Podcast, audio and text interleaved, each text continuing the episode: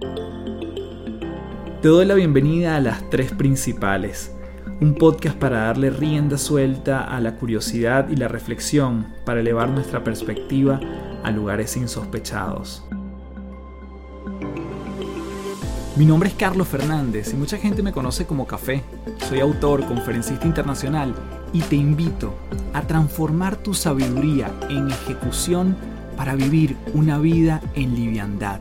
Un espacio donde podemos transformarnos en paz un episodio a la vez.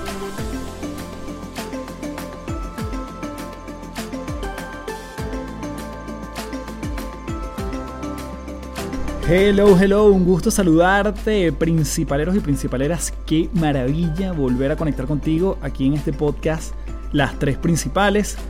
En esta oportunidad tuve el placer de conversar con Mónica Núñez. Mónica es eh, médico, especialista en oncología. Y en esta conversación extensa nos viene a hablar de no solo su profesión y cómo llegó a, de una forma bien particular, estudiar medicina. Y también nos vino a conversar acerca de lo que es eh, nuestro mundo emocional. Cómo podemos gestionar las emociones, qué pasan con nuestros pensamientos, la importancia de identificar las emociones, un episodio sin desperdicio justamente para conocernos de afuera hacia adentro y impactarnos, yo diría que positivamente, cuando entendemos que las emociones siempre van a estar presentes. Incluso la emoción de neutralidad existe y es importante también identificar cuándo estamos allí para migrar a otras, para gestionar nuestras emociones y no necesariamente controlarlas como muchas veces se dice. Así que desde ya te dejo con Mónica Núñez aquí en las tres principales. Bien, tenemos en las tres principales a Mónica Núñez. Mónica, gracias por venir. Eh, un fuerte abrazo desde Santiago de Chile hasta, hasta España. ¿Cómo estás? Hola, Café. Feliz y encantada de estar finalmente en tu podcast, un podcast que me conozco de pe a pa y que ahora yo también seré parte de. Súper contenta. No, de verdad que me, me encanta que estés aquí, además, con un tema que nos convoca a todos, del cual quizás nunca nos, nos educaron formalmente, y, y un tema que me encanta a mí, que es el tema emocional. Pero antes de llegar allí, este, quisiera explorar como una parte más, más eh, o menos profesional, que, mm, que es un poquito tu, tu background, ¿no? ¿Cómo, cómo llegas a estudiar medicina? ¿Cuáles fueron las referencias en casa o, o si tuviésemos a hablar incluso de, de crianza? Bueno, Café, es una, es una pregunta que me, que me causa, bueno, algo de, diversión y de gracia, porque en mi familia nadie cercano es médico, no hay ninguna persona cercana a mí que sea médico. Mi padre siempre soñó con que yo fuese médico, por lo tanto para mí nunca fue una opción ser médico. Eh, admirando muchísimo a mi hermano que es ingeniero mecánico, yo quería ser ingeniero mecánico de la central, porque bueno, era un estilo súper bohemio y tal, y asistiendo a una clase de oyente, yo todavía estaba en bachillerato, preparándome para la prueba de entrar a la universidad para estudiar ingeniería, eh, una prima con la que estaba en, esa, en la universidad me dice que entremos a la biblioteca de medicina, porque era súper grande, interesante, había hacía meses en formol y tal, y yo claro que sí. Y la verdadera, la verdadera historia es que cuando entré, eh, entré por la puerta de la facultad, sentí algo. Esa es la verdad. Sonará un poco extraño y a lo mejor algunos dirán, ¿qué le pasa a ella? Pero yo sentí algo, sentí algo en el pecho, sentí algo en, como al oído. Eh, una sensación que me dijo, es esto. Y yo jamás en la vida había pensado en ser médico, aunque en el colegio los profesores de biología, de química, una profesora que nos daba psicología, siempre me decían que porque no evaluaba esta opción.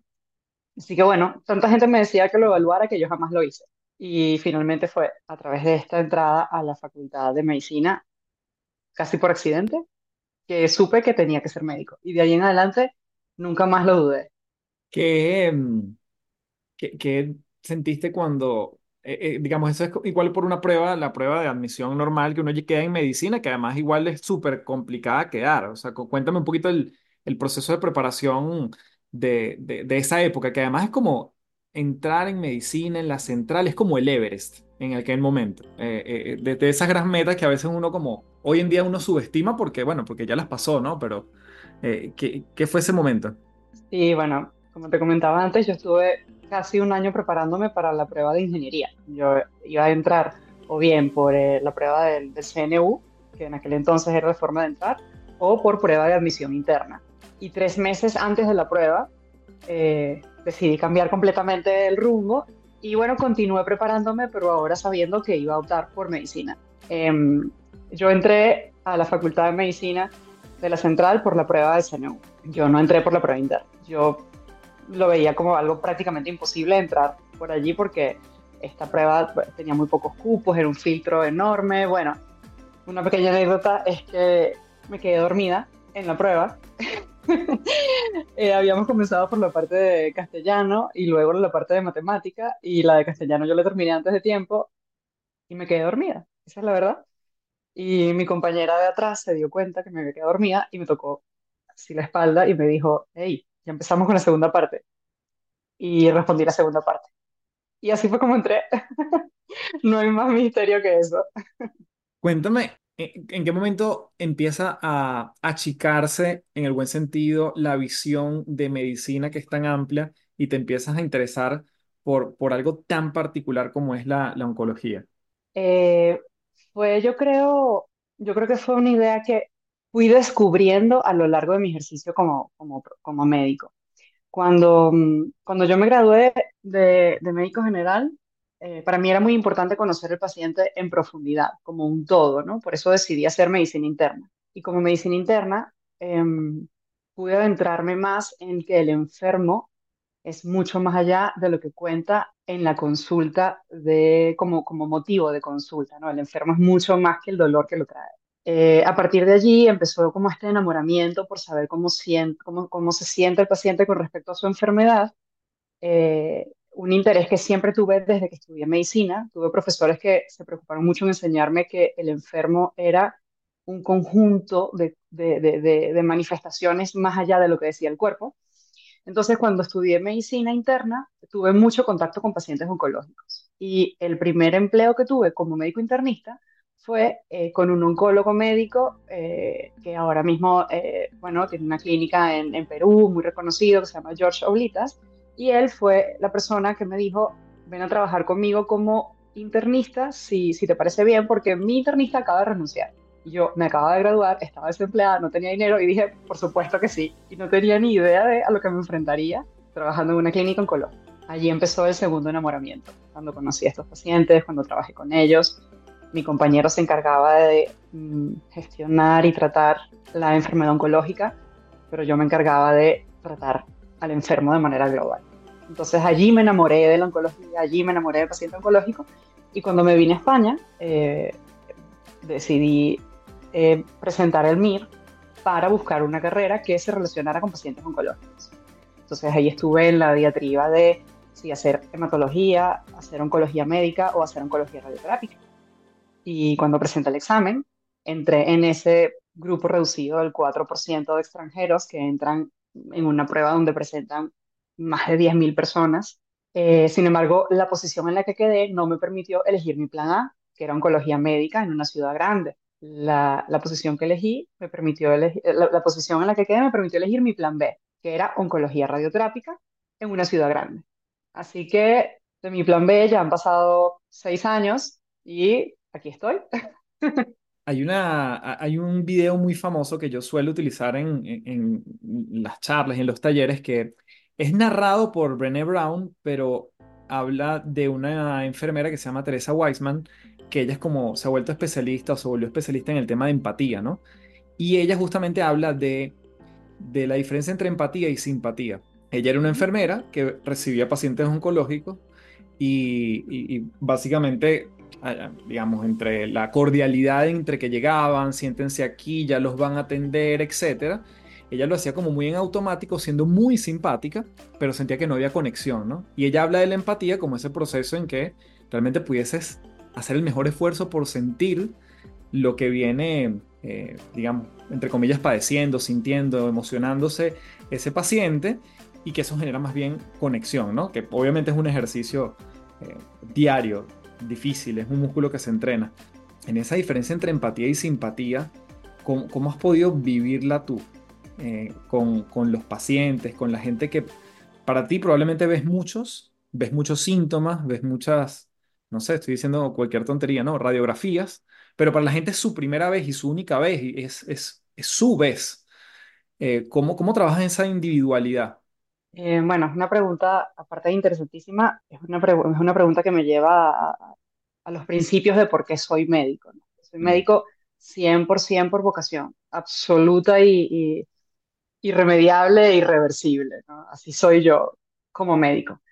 Eh, sin embargo, en cuanto a estos dos términos que tú acabas de mencionar, eh, a mí me gusta hacer la, la diferenciación en que en ambos términos, tanto en simpatía como empatía, estás comprendiendo el mundo emocional de la otra persona. Enfermo o no, estás comprendiendo cómo se siente, estás comprendiendo eh, de, qué, de dónde viene la emoción que está manifestando. La diferencia entre empatía y simpatía principalmente radica en que en la empatía tú te contagias de la emoción de esa persona y en ese contagio a lo mejor te puedes inhabilitar o incapacitar para ayudarlo, porque si esa emoción es muy dolorosa, te puede paralizar. Mientras que con la simpatía eres capaz de comprender, de entender, de, de acompañar, de consolar, sin que esa emoción pueda perjudicarte. Y eso evidentemente requiere entrenamiento. Un entrenamiento que yo he venido desarrollando, bueno, desde que atendí mi primer paciente cuando tenía 18 años hasta ahora, en donde me he dado cuenta que necesito poner una, mm, una especie de, de- una especie de filtro, no es barrera, es un filtro, es un filtro que me permita a mí ser eh, logísticamente competente para poder atenderlo sin que su dolor se convierta en mío y me lo traiga a casa, porque eso también me ha pasado y me ha pasado muchas veces. Y cuando entiendo las consecuencias que trae que yo me cargue con el dolor del enfermo que trato, me doy cuenta que no termina siendo funcional para mí y no me permite darle a él eh, mi, mi pensamiento más eh, objetivo y más, a lo mejor, estratégico para aliviarlo. Pero además, quisiera ahondar un poquito en eso porque ese, ese ejercicio que tú tienes años haciendo requiere, requiere mucha fortaleza sin caer en la frialdad. Yo no sé si, si, si me pudiese dar un poquito el contraste de lo que tú te has encontrado en, por ejemplo, el tipo de médico que pudieses haber visto en Venezuela y el tipo de médico que ves en España. Desde un aspecto muy personal, en Chile, que es donde yo vivo, me he dado cuenta que aquí se cuidan mucho de la cercanía, de hablar más de lo necesario, eh, siempre se refieren al dato, a lo que, a la, cifra, al, registro, o sea, nunca, nunca hablan de una hipótesis, de una posibilidad, es como todo muy cerrado y, y van develando información en la medida que los hechos lo ameriten, ¿no? Eh, quizás en Venezuela lo que yo estaba acostumbrado era mucho más especulativo a veces, era un poco más abierto, más cercano. Eh, ¿cómo, cómo ves tú eso, eh, ya que eres como una, una mezcla, una bonita mezcla de esas dos culturas? Sí, tal cual. Me convertí en un híbrido 100%. Mm, Bueno, la verdad, Café, es que no podría decirte que hay una forma categórica que corresponda al médico de España y una forma categórica que corresponda al médico de Latinoamérica. Lo que sí es cierto es que, bueno, eh, por la practicidad del, del europeo, por la practicidad del español, em, los médicos andan con menos rodeos para dar una información, ¿no? Quizás el latinoamericano, eh, por, por nuestra idiosincrasia y nuestra cultura, nos gusta ir con, bueno, con mucha amabilidad, con mucho tacto, eh, quizás a veces un ta- tanto excesivo, ¿no? Y la persona que está del otro lado quiz- se puede desesperar en que necesita ya la respuesta y el médico quizás adorne mucho, ¿no? Acá e- eso no se ve tanto. El médico suele ser un poco más frontal. Sin embargo, también suele ser un médico cercano, ¿no? Depende también de la carga asistencial de, la que estemos hablando. No es igual atender cinco enfermos en cuatro horas o en tres horas a atender 50 en un turno de siete horas.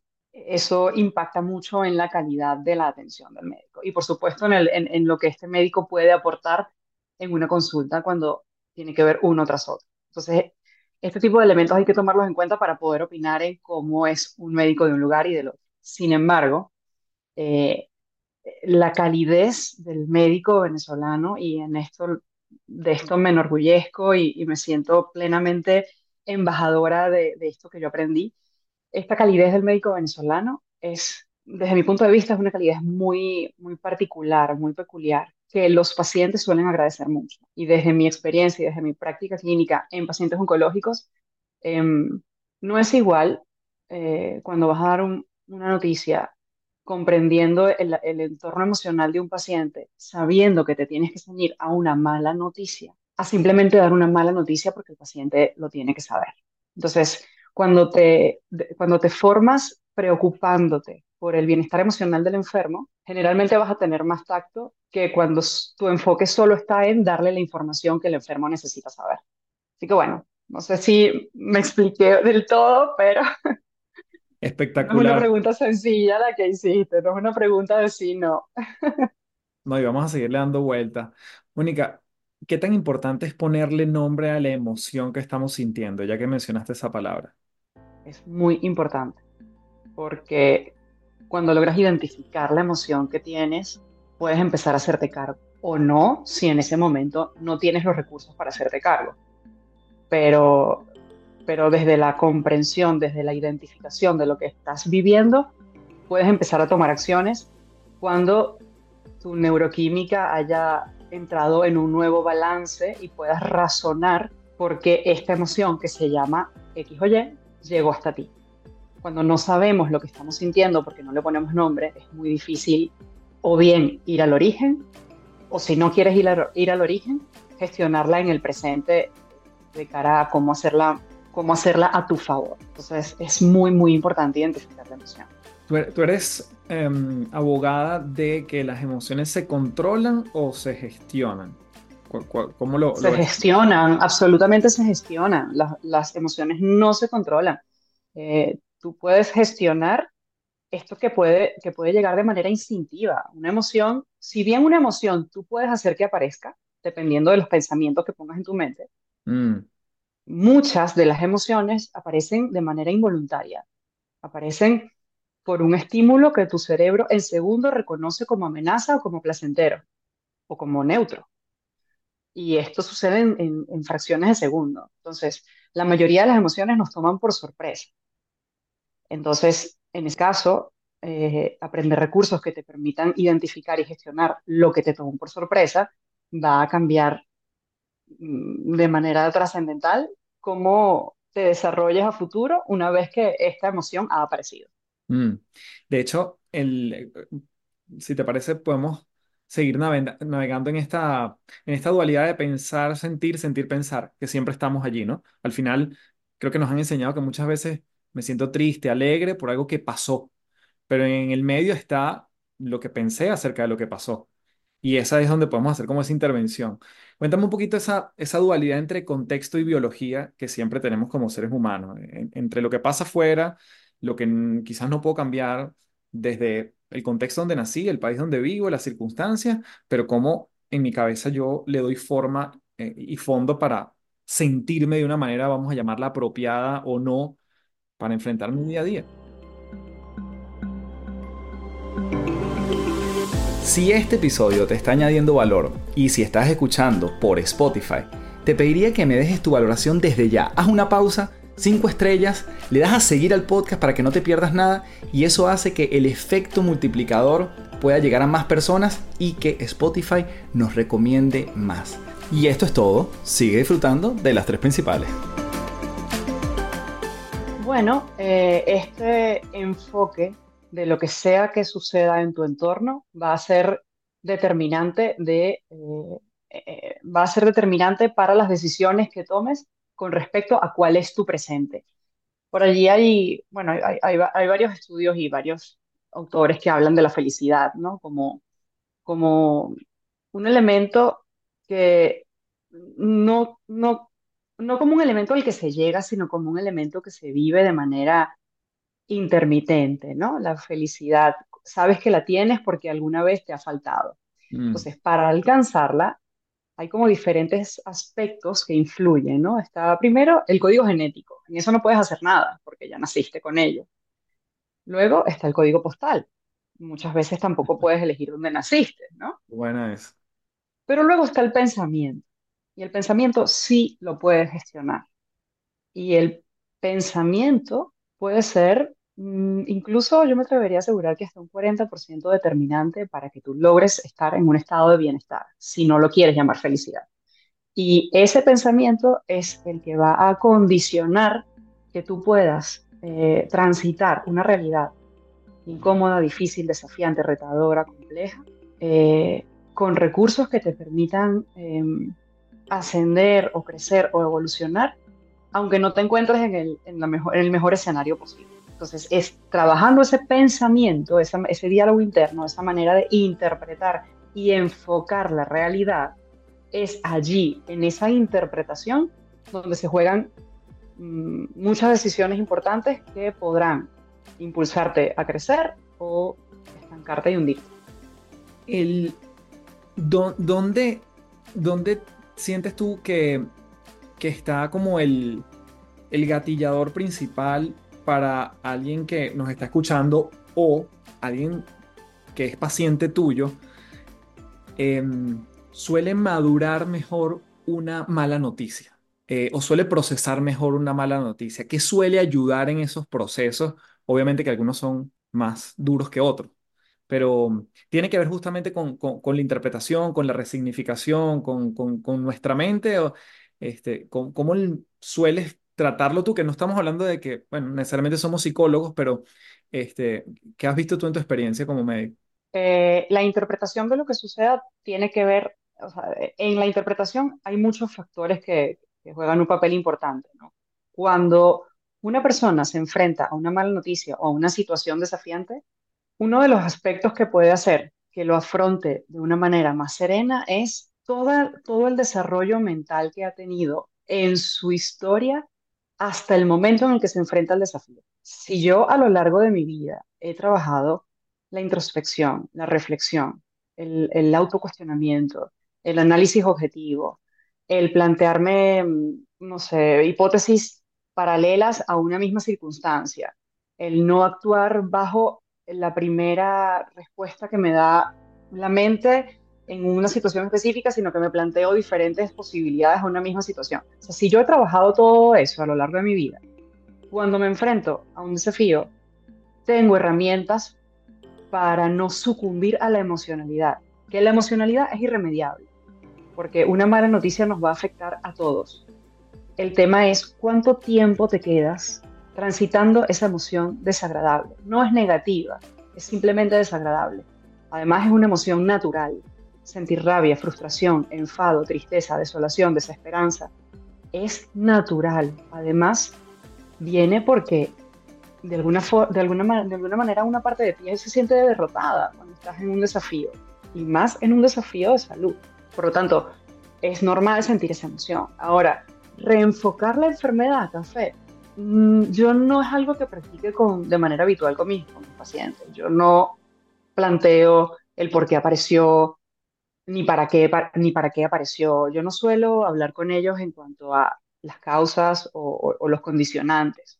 Muchas veces ellos saben cuáles fueron los condicionantes que hicieron que esta enfermedad apareciera, porque a lo largo de la historia clínica, cuando yo los entrevisto, ya me dicen que tienen hábitos no saludables. Entonces, ellos muchas veces saben cuáles fueron las razones por las que esa enfermedad apareció. Yo me enfoco más bien en cómo afrontarla a partir de ese momento y cómo y, ayudarles a comprender que si desean tratarse, eh, es momento de que la, el enfoque esté puesto en cuáles son las alternativas y en la mayoría de los casos siempre me apoyo de una psico-oncólogo que está a mi lado para tratar también a estos enfermos en cosas donde yo en mi consulta de oncología radioterápica no logro llegar porque requeriría dos horas de consulta con cada paciente. Está genial. Cuéntame un poquito, el, porque además es algo que tú trabajas mucho y ya vamos a hablar de, de tu cuenta de Instagram, que es todo un, para mí es un caso, un, un caso como, ¿sabes? Caso de éxito, así, como muy, muy interesante. Em, obviamente ahí te has enfocado mucho en hablar del, mundo emocional y hay algunas palabras o frases o conceptos que me gustaría explorar contigo. Cuéntanos un poquito eh, la rigidez emocional, ¿qué, qué significa? ¿Qué, qué, podemos nosotros aprender de eso o saber si estamos siendo eh, rígidos emocionalmente? Mm, bueno, un, ejemplo sencillo para que quienes nos escuchen se pregunten si son rígidos o no y se autocuestionen es cuando observan una situación, em, suelen hacer juicios rápidamente o se preguntan qué puede estar pasando si no conocen realmente los hechos objetivos. Cuando una persona está observando algo y de manera, mm, sí, prácticamente inconsciente, hace un juicio, es una persona que ya tiene un, un, como un diálogo predeterminado. Si yo estoy viendo esto, o sea, si yo estoy viendo esto, A más B, es esto, no hay otra solución. Y les cuesta, les, les resulta complejo plantearse otros escenarios. Si tú que me estás escuchando sientes que cuando estás en una situación así, de una vez sacas una conclusión rápida, probablemente hay algo de rigidez mental.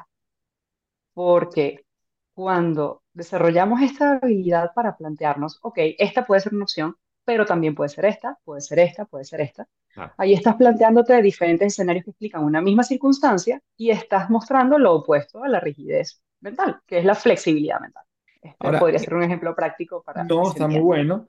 Ahora, en la... Mm, de hecho, eso me recuerda mucho lo que habla eh, Daniel Kahneman, que siempre dice que el sistema 1 es mucho más rápido y el sistema 2 es más lento. Así es. Em, no es que el sistema 1 nos haga daño, porque obviamente nos va a ayudar para escapar, huir eh, y muchas otras cosas, eh, salvarnos la vida, una cantidad de cosas.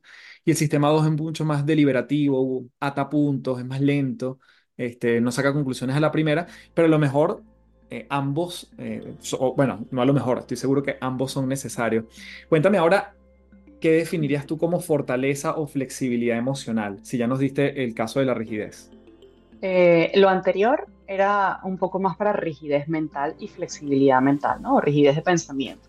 La flexibilidad emocional, mira, es un término que no suelo utilizar tanto porque eh, las emociones, bueno, las emociones tienen diferentes intensidades, las emociones por naturaleza son flexibles per se, son, son maleables, si se quiere usar ese término.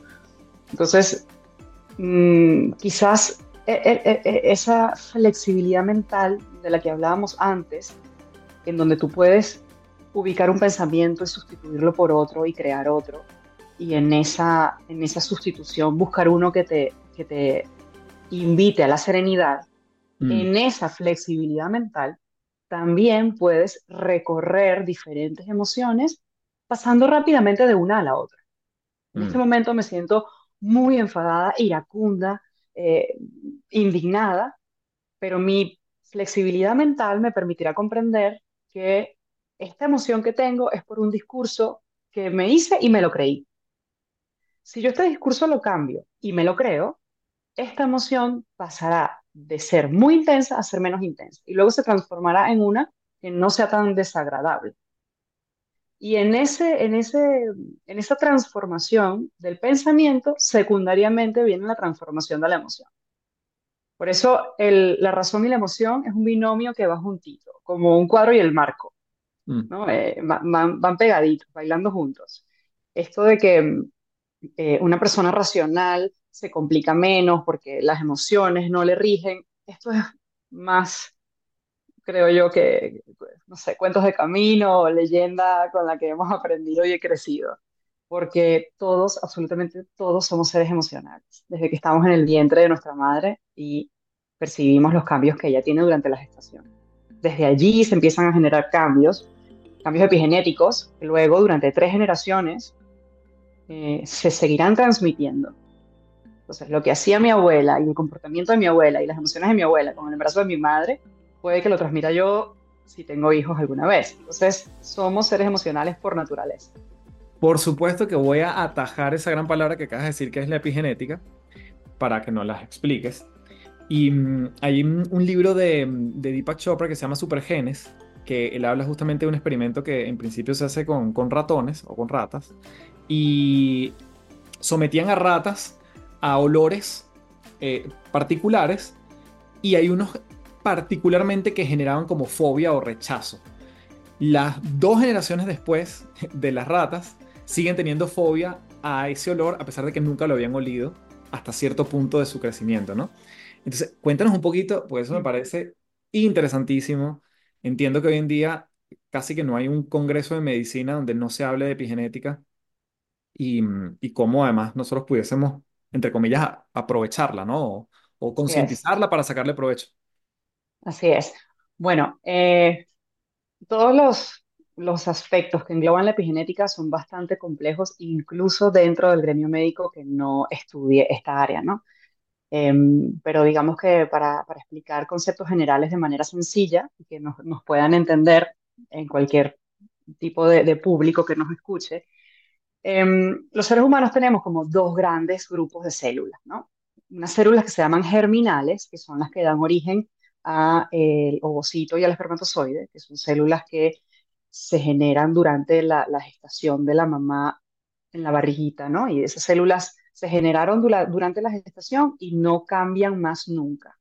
O sea, mi abuela hizo las células germinales de mi madre y porque las hizo mi abuela, mi madre no tiene posibilidad de cambiar sus células germinales.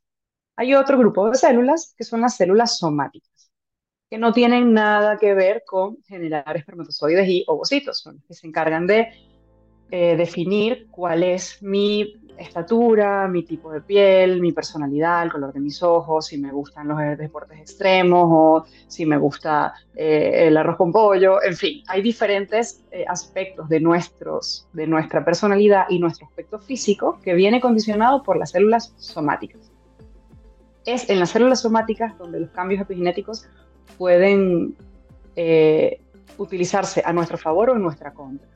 Es decir, es en este grupo de células donde hábitos, eh, buenos hábitos alimenticios, eh, descanso, conversaciones agradables, una red social nutritiva y placentera, y esto lo quiero poner en negrito y en mayúscula, un entorno social nutritivo y placentero, em, el consumo de buenos alimentos, desafíos que te reten y te hagan sentir orgulloso de ti, eh, cultivarte, cultivar tu mente, eh, atender a consulta psicológica si en algún momento lo necesitas. Todo esto que acabo de decir impactan en nuestras células somáticas, haciendo que podamos evitar que estas células desarrollen una enfermedad y favoreciendo que estas células eh, se mantengan trabajando de manera óptima a lo largo de la vida para brindarnos características de personas resilientes, personas eh, que les guste la actividad física, personas que eh, ante, ante una circunstancia opten por ser optimistas antes que pesimistas. Estos cambios que nosotros hacemos en nuestras decisiones cotidianas impactan en nuestra genética y ese impacto genético condicionará muchas de nuestras conductas y enfermedades que se puedan desarrollar o no. Maravilloso, maravilloso. Ahora, em, no, nuevamente, cre- crees que creo que ese mundo es fascinante. El, em, quiero, quiero saltar un poquito y probablemente igual nos, nos metemos en, temas que tocas allí en tu cuenta, porque me llama mucho la atención desde el tu especialidad en la parte de oncología. Luego, em, me quisiera que me contaras un poquito en qué momento abres tu cuenta de Instagram y le das además un toque de, em, digamos, la columna vertebral, me, diría- me atrevería a decir yo de tu cuenta, es hablar mucho de, de- las emociones, ¿no? Y por eso es que le hemos también dedicado parte del episodio a eso. Pero además tienes un gran componente actoral. O sea, esto es como una fusión de varias disciplinas con una cuenta de miles de seguidores, este, especializada en medicina eh, oncológica, vives en España, eh, o sea, te da tiempo para tantas cosas. Cuéntame un poquito esta gestión de las redes y, y de esta comunidad que has ido haciendo crecer. Bueno, café, podría durar en esta pregunta horas. Y mira que a mí me gusta hablar, como te has dado cuenta. Bueno, la razón por la que creé tu píldora mental, café, fue una necesidad vital de comunicarme y de expresarme. Esa es la verdad, esa es la frase corta. Yo tenía tantas experiencias guardadas y tenía tanta información que creía verdaderamente útil para cualquier persona, enfermo o no, que, que yo necesitaba em, comunicarme, yo necesitaba desahogarme, yo necesitaba escribir, básicamente, ¿no? Em, y cuando yo decido hacer tu píldora mental, que también fue un nombre que me salió así de la nada, un jueves en la tarde, ah, esta palabra me gusta, ¿por qué no? Y así, y salió de la nada. Em, tu píldora mental nace con la intención de yo poder transmitir lo que desde, desde hace tantos años estoy aprendiendo como médico y que ahora a través de, de los recursos de la inteligencia emocional, que fue un máster que hice, que, que- bueno, que formalmente me certificó como especialista en inteligencia emocional, eh, me encontré en la necesidad de enseñar eso, de transmitir eso, ¿no? Y cuando yo creé la cuenta, bueno, me hice un perfil público porque al final era para la audiencia que se interesara en este tema. Eh, honestamente, Café, mm, yo nunca me planteé la posibilidad de ser mega reconocida, ni, ni famosa, ni nada. O sea, que ni siquiera hoy día me lo planteo. Yo lo que me planteé fue, quiero que la gente comprenda en palabras sencillas lo que a mí me ha tomado tantos años entender. y quiero que tenga mi sello, quiero que tenga mi- mi- mi- mis características, o sea, las características de quién es Mónica, ¿no? Porque cuando me preguntan quién es Mónica, yo no, yo no digo, bueno, soy venezolana, soy médico, no. Yo digo, Mónica es una mujer divertida, espontánea, extrovertida, eh, a veces un poco irreverente, eh, educada, tal, amable. Bueno, y yo quería que la cuenta tuviera ese sello. Entonces, eh, como te das cuenta, yo comunico hasta en silencio. Y yo quería que mi cuenta se pareciera a eso. Y a, lo largo de mi vida, la forma más práctica y más fácil en la que yo he aprendido conceptos de medicina ha sido con ejemplos. Así ha sido toda la historia de mi, de mi, de mi educación como médico y de mi formación como médico, con ejemplos. Y yo, para poder comprender una enfermedad que estudiaba por las enciclopedias del Harrison, me ponía pacientes imaginarios, eran ejemplos. Y cuando atendía a pacientes en el hospital, que llegó llegó un momento en el que como, como la, residente de mayor rango en medicina interna, llegué a tener 30 pacientes a mi cargo, cada uno perteneciendo a otro médico que yo supervisaba. Yo, donde más aprendía era con la experiencia del ejemplo de un paciente. Por esa razón, tu píldora mental tiene tantos ejemplos cuando hablo de las emociones. Y yo suelo empezar haciendo una, una dramatización de una situación que sirva como ejemplo. Porque pensé, si esto me funciona a mí, tal vez le puede funcionar a muchos y parece que ha tenido un buen resultado. Un increíble resultado. De hecho, eh, yo diría que es una cuenta bastante joven. Eh, no, no es la una cuenta comenzó el, 10 el 17 de marzo del año pasado. Correcto, ok. Y, mm, y al principio, claro, al principio yo, viendo tu perfil, hay mucho de, de imágenes, no sales tú hasta que empiezas como a entender. ¿Sientes que eso fue un, antes y un después en la cuenta de cómo la gente empezó a interactuar contigo? Absolutamente. Eh, como te comentaba antes, yo, bueno, yo no estaba acostumbrada a la exposición pública. De hecho, no estoy acostumbrada a la exposición pública. Y yo hacer una cuenta pública era mostrar una parte de mí, además una parte muy vulnerable de mí. Por lo tanto, al principio yo tenía mucha resistencia a que, a que se me notara tanto la emoción que había tras cada post, porque muchos de esos posts son una confesión. Esa es la verdad. Eh, y bueno, mm, sabía y entendía cuando leía algunas cosas de marketing que, que había que tener un rostro para que la gente conectara, pero yo no estaba preparada. Y yo, yo, yo tomé la decisión de respetar eso, de respetar mi tiempo, eh, de respetar ese periodo de adaptación, de comprender, de interactuar un poco bajo el anonimato. De hecho, la única foto mía que había era la foto donde yo me presento y no había más. Em, y un buen día dije, bueno, si yo defiendo que la incomodidad es un paso previo a la evolución, Mónica, ¿por qué no practicas lo que predices? Vamos a la incomodidad. Y mi primer reel me resultó muy, muy incómodo. De hecho, yo veo mi primer reel y a veces siento un poquito de vergüenza, pero cuando haces un reel y no sientes vergüenza, eh, es porque si, si haces un primer reel y no sientes un poquito de vergüenza, a lo mejor estás llegando un poquito tarde a hacer reel, ¿sabes? Cuando te expones y no te da un poquito de vergüenza, quizás estás llegando tarde, lo debiste hacer antes. Entonces, bueno, eh, nada, me atreví, me atreví a, a- a entrar en la incomodidad. Cuando comencé a hacerlo, hablaba a la cámara queriendo como me hablaran a mí y esa ese pensamiento me ayudó a, a bajar un poco el estrés, ¿no? Hablarle a la cámara como quisiera que me, lo- que me hablaran a mí, que me lo explicaran a mí. Y a veces hablo de temas que son verdaderamente incómodos, temas que, que generan incluso molestia para quien pueda resonar con ese tema, pero creo que el, el, el discurso que yo utilizo va enmarcado como en tanto respeto y en tanta empatía y con tanta intención de que la gente se refleje para que se autocuestione con amabilidad y no con autocrítica excesiva, que creo que al final eso, ha sido- eso ha sido lo que ha hecho que la gente sienta, sí, como, como ese sentido de identidad, que es lo que me dicen muchas veces. Pareciera que me estuvieses hablando a mí. Eso me lo han dicho tantas veces que, que digo, bueno, parece que, sí estoy cumpliendo aquello que quería aquel 17 de marzo.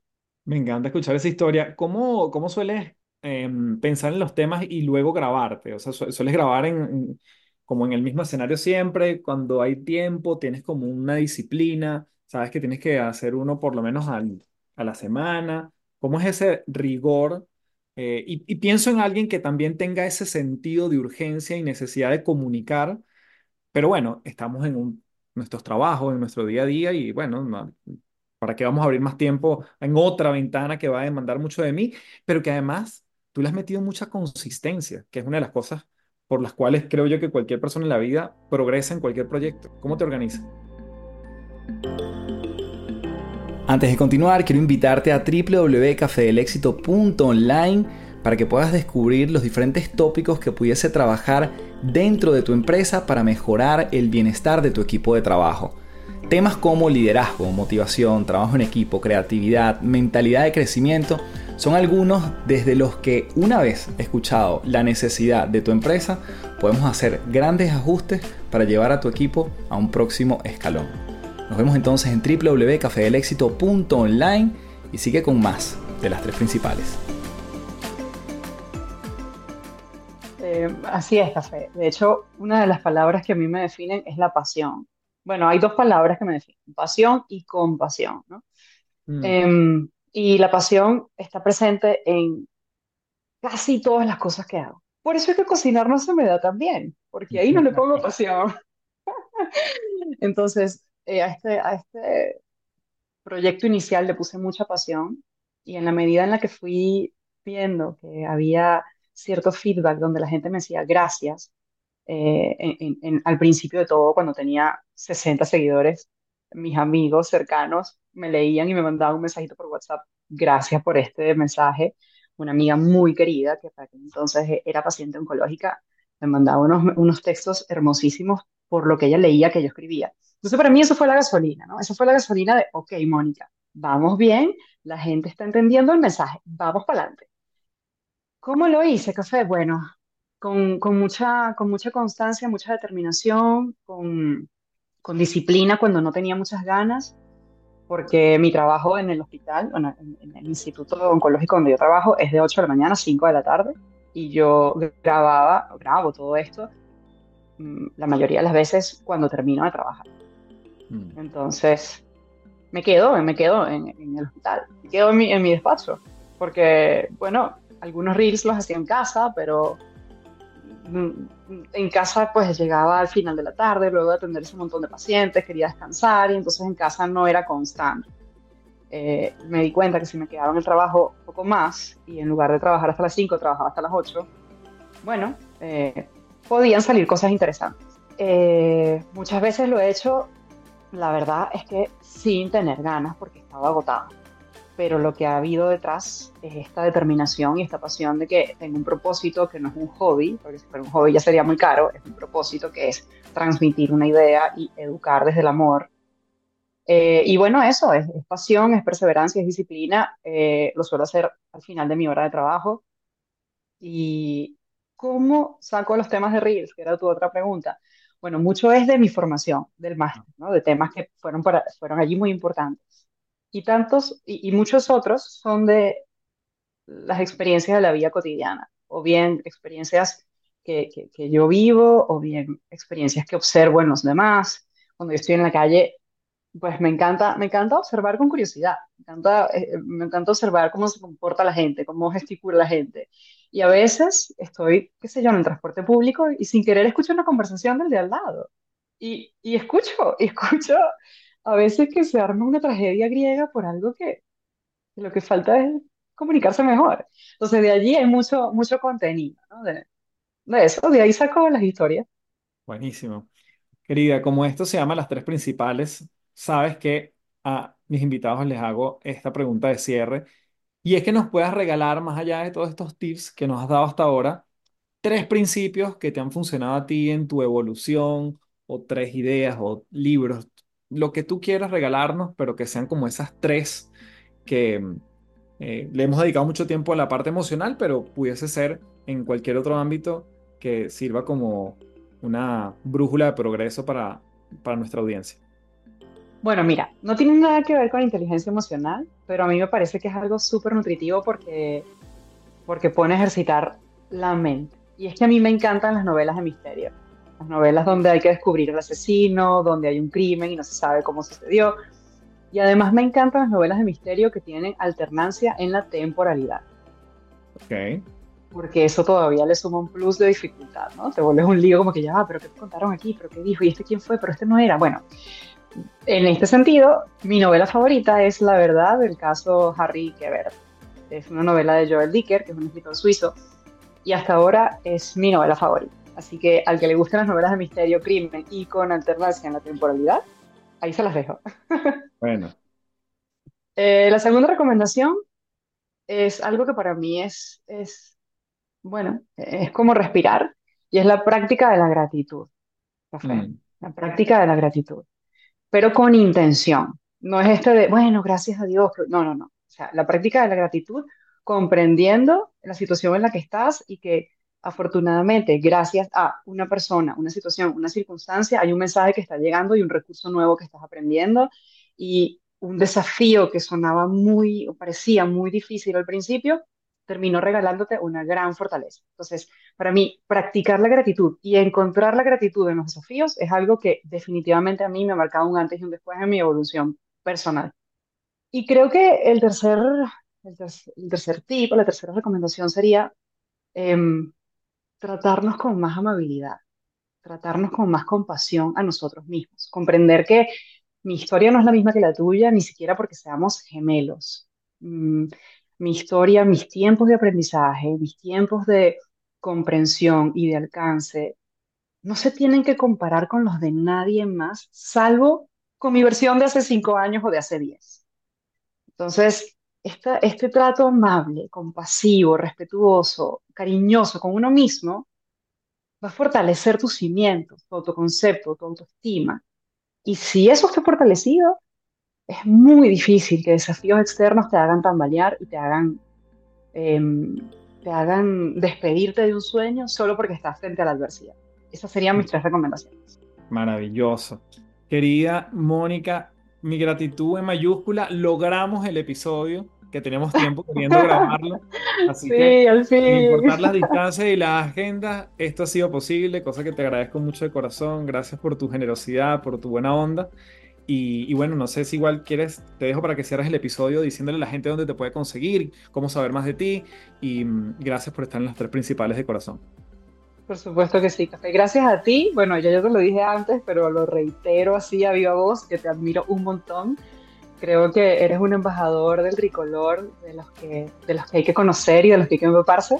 Em, es un placer y un honor que me hayas traído a tu podcast, que además fue mi favorito del 2023 y el más escuchado del 2023. y, y, bueno, muchas gracias a ti por tu tiempo. Y para quienes me escuchan, pues pueden encontrar un poco más de todo esto que estamos hablando en arroba tu mental por Instagram y mi correo electrónico es tupildramental arroba gmail.com. Y aprovecho para invitarlos a que eh, revisen la información en mi cuenta de Instagram acerca de mi programa de inteligencia emocional que está por comenzar el 17 de febrero, serán ocho semanas en donde impartiré una formación acerca de cómo gestionar y regular las emociones, cómo comunicarnos de manera asertiva para alcanzar nuestros objetivos, cómo establecer límites sanos de una manera respetuosa y clara, entre muchas otras cosas y estrategias de inteligencia emocional para gestionarnos de una forma más efectiva y asertiva. Listo. Gracias. Un abrazote. Un abrazo. Bien, gracias por llegar hasta aquí. Para mí un placer haber conversado con Mónica. Te dejo su handle en la descripción del episodio para que puedas contactar con ella. Una comunidad fabulosa y además con unos posts interesantísimos que puedes seguir explorando para, bueno, para darle forma y fondo a nuestro día a día emocional. Arroba Café del Éxito si me quieres mencionar para ver qué fue lo que más te gustó de este episodio. Puedes dejarme tu review en Apple Podcast y como siempre sabes que valoro un montón tus estrellitas en Spotify si estás escuchando por allí. Sabes que lo aprecio un montón. Desde ya me despido diciéndote, transfórmate en paz. Muchísimas gracias. Chao, chao.